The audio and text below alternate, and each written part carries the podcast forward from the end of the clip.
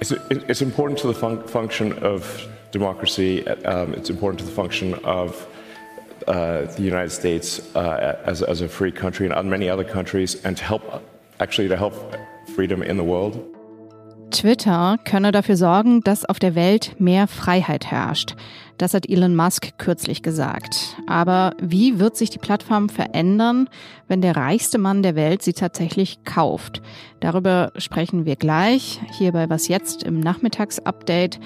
Außerdem fassen wir das Neueste zum Krieg in der Ukraine zusammen und es geht um ein bayerisches Gesetz, das in Teilen verfassungswidrig ist. Heute ist Dienstag, der 26. April. Ich bin Monja Maybock und der Redaktionsschluss für diese Folge ist 16 Uhr. Der reichste Mann der Welt kauft sich ein soziales Netzwerk. Was zunächst klang wie ein Witz, äh, wird wahrscheinlich bald Realität werden. Elon Musk will Twitter kaufen für 44 Milliarden US-Dollar. Und gestern Abend hat das Unternehmen mitgeteilt, dass es das Angebot annehmen will. Jetzt müssen noch die Aktionärinnen und die Behörden zustimmen. Die Übernahme soll noch in diesem Jahr passieren. Und was das bedeutet, das bespreche ich jetzt mit Lisa Hegemann. Sie leitet bei Zeit Online das Digitalressort. Grüß dich, Lisa. Hallo Munja. Twitter hat ja erstmal nicht so begeistert auf Musks Ankündigung reagiert. Ähm, jetzt gestern hat das Unternehmen aber doch gesagt, dass es das Angebot annehmen will. Wie geht's denn jetzt weiter? Du hast ja schon gesagt, dass jetzt noch die Behörden und die AktionärInnen zustimmen müssen. Das ist auch noch so. Ähm, theoretisch kann das Angebot also noch scheitern. Finanzexperten wie zum Beispiel William Cohn hatten sich schon vor dem Verkauf an der Wall Street umgehört und die sagen, dass es eher unwahrscheinlich ist. Vor allem bei Twitters Großaktionären. Dazu gehören neben Elon Musk auch Firmen wie Vanguard, BlackRock oder Morgan Stanley Investment Management. Da gilt die Zustimmung eigentlich als relativ sicher. Mhm. Elon Musk äh, betont ja immer, dass es ihm um freie Meinungsäußerung geht, dass er die stärken will. So hat er zum Beispiel kürzlich bei einer TED-Conference Folgendes gesagt. It, it's just really important that people have the both the uh, the reality and the perception uh, that they are able to speak freely within the bounds of the law. Also freie Meinungsäußerung im Rahmen der Gesetze, sagt Musk hier. Ähm, gibt es denn diese freie Meinungsäußerung nicht schon auf Twitter? Das ist natürlich jetzt die Gretchenfrage. Die werden die Leute je nach politischer Ansicht womöglich anders beantworten. Es gibt ja vor allem eine konservative Community, die der Ansicht ist, dass Twitter zu viel blockt, zu viel sperrt und sich einer woken Mehrheit beugt. Und in diesem Diskurs schlägt sich Mast augenscheinlich, zumindest zuletzt, eher auf die Seite der konservativen Stimmen. Ähm, man muss aber dazu sagen, wenn man jetzt sich mal die Fakten anguckt, dann haben soziale Netzwerke, darunter ja auch Facebook, lange wenig moderiert, mit der Begründung, dass sie ja nur Plattformen sind und nicht verantwortlich für die Inhalte. Das ist in den vergangenen Jahren schon besser geworden und es geht ja auch nicht darum, dass niemand mehr sagen darf, was er meint, sondern darum, dass man rassistische, misogynistische, Kommentare, dass man Beleidigungen entfernt. Aber manche spekulieren jetzt schon über eine Rückkehr Donald Trumps auf Twitter, oder? Genau. Musk hat klar gesagt, man solle mit permanenten Sperren vorsichtig sein. Das heißt noch nicht, dass er jetzt sofort Donald Trump zurückholt, aber es spricht zumindest dafür, dass er das nicht ausschließt. Musk will ja den Algorithmus von Twitter offenlegen und er will was gegen Spambots unternehmen. Was hältst du von diesen Ankündigungen? Das klingt gut, was er sagt, aber es ist natürlich wie so oft etwas komplizierter.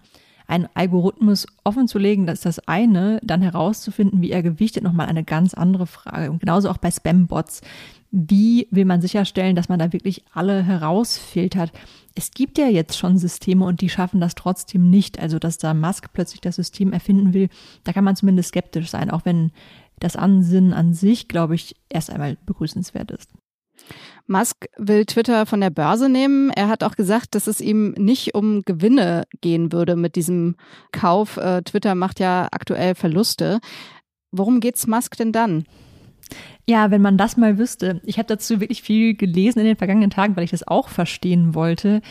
So richtig kann ich es nicht erklären. Also ich glaube, ich nehme ihm schon ab, dass er sich ernsthaft für Twitter interessiert.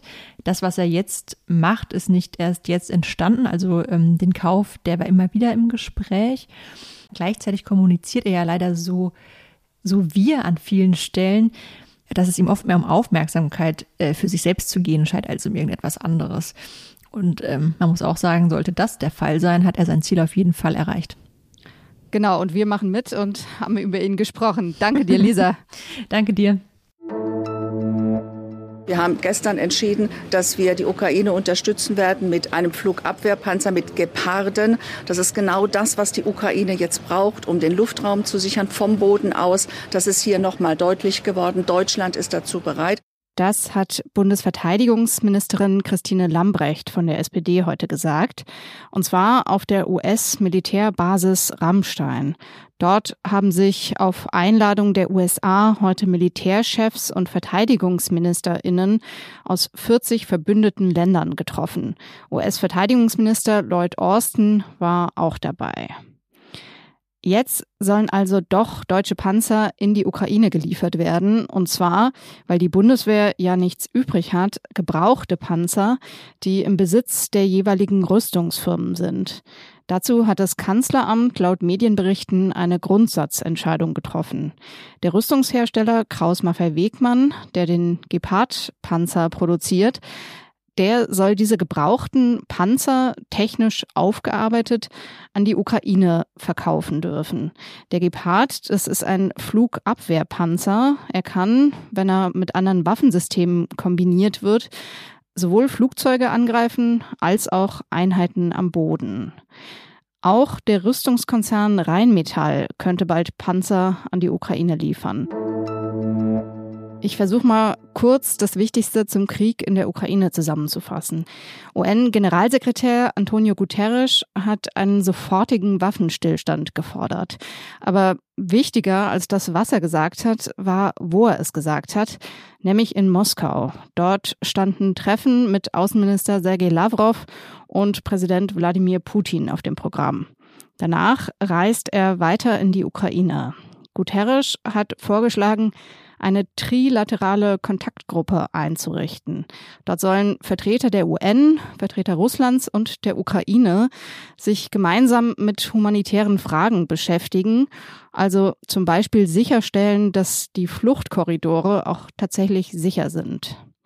Im Donbass gab es heute weiter schwere Gefechte. Die russische Armee beschießt massiv ukrainische Stellungen in den Regionen Donetsk und Luhansk. Außerdem haben russische Raketen offenbar das Atomkraftwerk Saporischja im Süden der Ukraine überflogen. Das staatliche ukrainische Atomenergieunternehmen warnt deshalb vor der Gefahr eines nuklearen Zwischenfalls. Und in der Region Transnistrien in der Republik Moldau wurden heute Explosionen gemeldet. Die Regierung Transnistriens, das sind pro-russische Separatisten, diese Regierung hat also die Terrorwarnstufe auf Rot angehoben. Russland und die Ukraine beschuldigen sich gegenseitig, für die Explosionen in Transnistrien verantwortlich zu sein. Moldaus Präsidentin Maia Sandu hat für den Nachmittag den Nationalen Sicherheitsrat einberufen. Was dürfen Geheimdienste? Dazu hat heute das Bundesverfassungsgericht geurteilt. Es ging dabei um den bayerischen Verfassungsschutz. 2016 ist in Bayern ein neues Verfassungsschutzgesetz in Kraft getreten.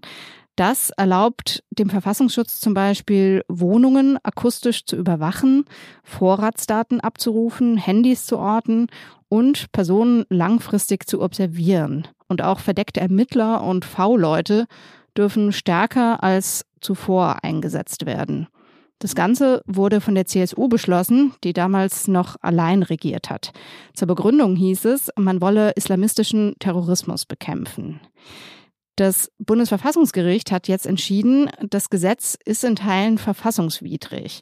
Die Begründung lautet, grob gesagt, nicht die einzelnen Maßnahmen an sich sind das Problem, sondern dass viel zu vage bleibt, wann sie angewendet werden dürfen. Bayern hat nun bis Juli nächsten Jahres Zeit, um das Gesetz zu überarbeiten und die Grundrechtsverstöße zu beseitigen. Bis dahin muss der bayerische Verfassungsschutz genauer begründen, was er tut und wird von einer unabhängigen Stelle überprüft. Was noch? Manchen Politikern wird der rote Teppich ausgerollt Robert Habeck dagegen wurde gestern in Münster Rasen ausgerollt. Er war dort im Wahlkampf unterwegs. In NRW wird ja in zweieinhalb Wochen ein neuer Landtag gewählt. Hinterher, also nach seinem Auftritt, konnten Habecks Anhänger dann ein Stück des Rollrasens kaufen. Also eine besondere Form der Parteispende und ja, eine besonders grüne vielleicht. Ich als Gärtnerin kann da aber nur die Nase rümpfen, denn Rollrasen, das ist wirklich äh, so der Instant-Kaffee der Gartenwelt. Weder nachhaltig noch schön. Das war's für heute von mir, Munja Mayborg. Sie können uns wie immer per E-Mail erreichen. Die Mailadresse ist wasjetzt.zeit.de. Morgen früh ist dann meine Kollegin Konstanze Keins dran. Bei ihr wird es nochmal ausführlich um die deutschen Waffenlieferungen an die Ukraine gehen. Ich wünsche Ihnen einen schönen Abend und sage Tschüss.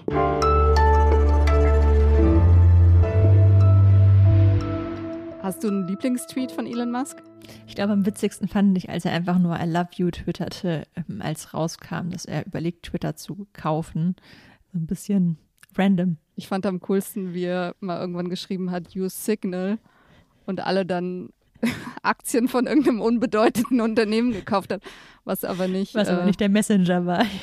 ich erinnere mich. Ja. ja, das stimmt. Das war auch äh, ein legendärer Tweet.